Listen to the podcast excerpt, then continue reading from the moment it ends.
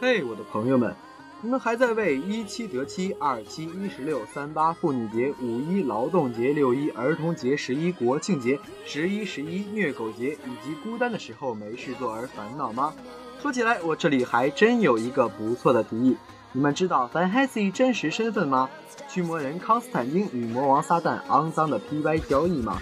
四部红蓝出 CP，美国队长与钢铁侠背后究竟隐藏了多少不可告人、激情四射的有色小故事？你听说过复仇的贞子之人民的贞子吗？这些问题看似头疼，不过有这样一个地方，一切都不是问题。想要知道吗？跟我来吧。今生，你堕入轮回一世，我便渡你一世。来生，你堕入轮回十世，我便渡你十世。因果循环，此为天道。人活着是人，死后是另一个世界的人罢了。天道好轮回，苍天饶过谁？有时人活着，甚至不如一只鬼。欢迎收听我们今天的《如影随形》灵魂摆渡特辑。我是你们的主播阿丽。作为网剧方面的斥候，《灵魂摆渡》的名字很多听众朋友们并不陌生。但作为一部网剧，成本低是它的优势；作为一部优秀的网剧，低成本成为一种遗憾。借鬼说人是一种新颖的故事叙述模式，这种方式有时能够毫不闭塞地透过现象看本质。同时，鬼是死去的人，某种程度上来讲也是无可厚非。换一种官方的角度来讲，就是抨击丑恶，藿香正气。《灵魂摆渡》加上刚刚登上荧幕的完结篇，总共有三部，电影版也预计将于二零一七年各大院线同步上映。之前也有人评论过，与其说《灵魂摆渡》是一部电视剧，不如将其定义成一本震颤心灵的成人童话。有些鬼因恨踌躇于人间，有些鬼因执念不肯轮回，有些鬼因爱忘记自我。二零一四年，《灵魂摆渡》作为爱奇艺的独播剧，第一次与观众见面时，最成功的就是简单的抓住了观众的心理。第一印象，听名字《灵魂摆渡》一定是恐怖片，所以第一集用了十分巧妙的多次反转，轻而易举的让人进入了头脑风暴。不过，这样的反转让我有一种似曾相识的感觉，与两千零一年西班牙电影《小岛惊魂》的手法如出一辙。灵魂摆渡一的时候，通篇并没有十分明显的故事线，而是每一集到两集为一段相对独立的故事，一共二十集。当第一部的点击量达到了十分可观的数字，第二部也正式开始筹拍。时隔一年，《灵魂摆渡二》也正式走入大家的视线。与第一部不同，这一次《灵魂摆渡》真正有了灵魂，有了一个不是很完整的故事线。而且第二部无论从尺度上、段子上、笑点上都更加丰富。和第一部的共同点，最后一集和全剧关系不大。不过枪打出头鸟，一经播出，点击率直线上升的《灵魂摆渡》很快被我国一个背景强大、实力雄厚的神秘组织禁播。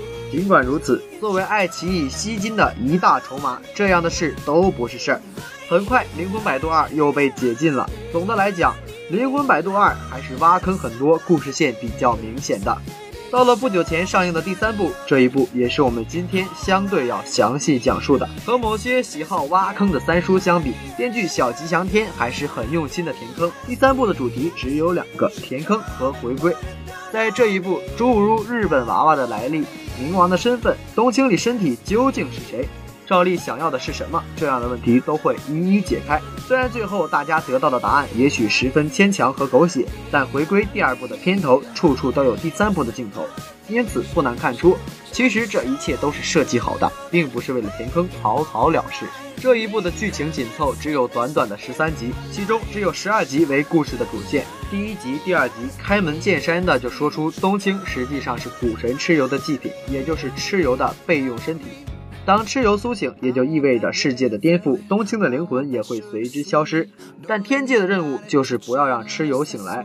冥界之所以照顾冬青，恰恰只是因为冥王查查是蚩尤的妹妹。到了第三集、第四集，转而讲述了赵丽的身份。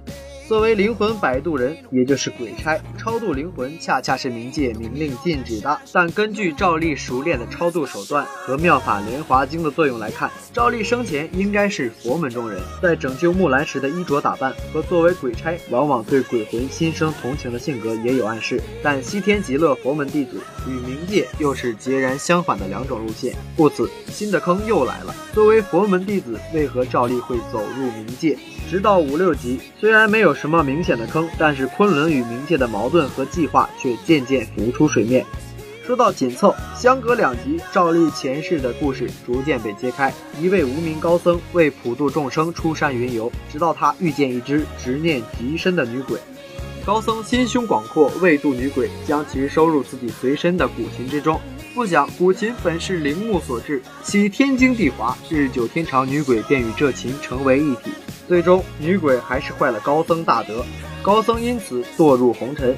有一天，一只喜好琴声的妖怪偷走了琴，高僧为夺回此琴，堕入魔道。而后，这把古琴不遇知音不响，直到赵丽的出现。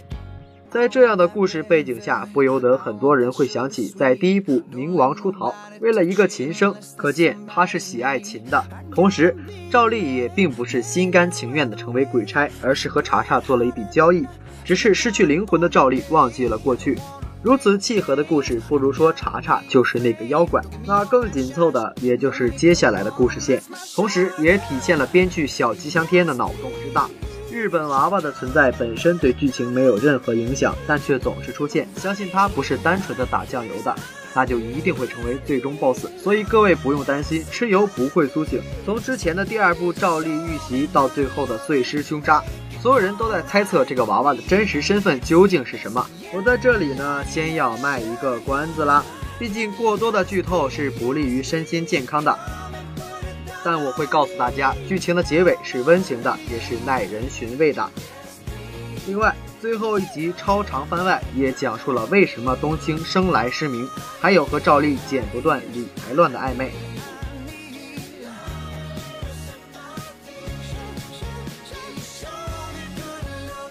好了，我们今天的节目就到这里。如果有什么意见或者建议，欢迎打开新浪私信我们的官方微博“河北传媒学院 My Radio 广播电台”。我们下期再见。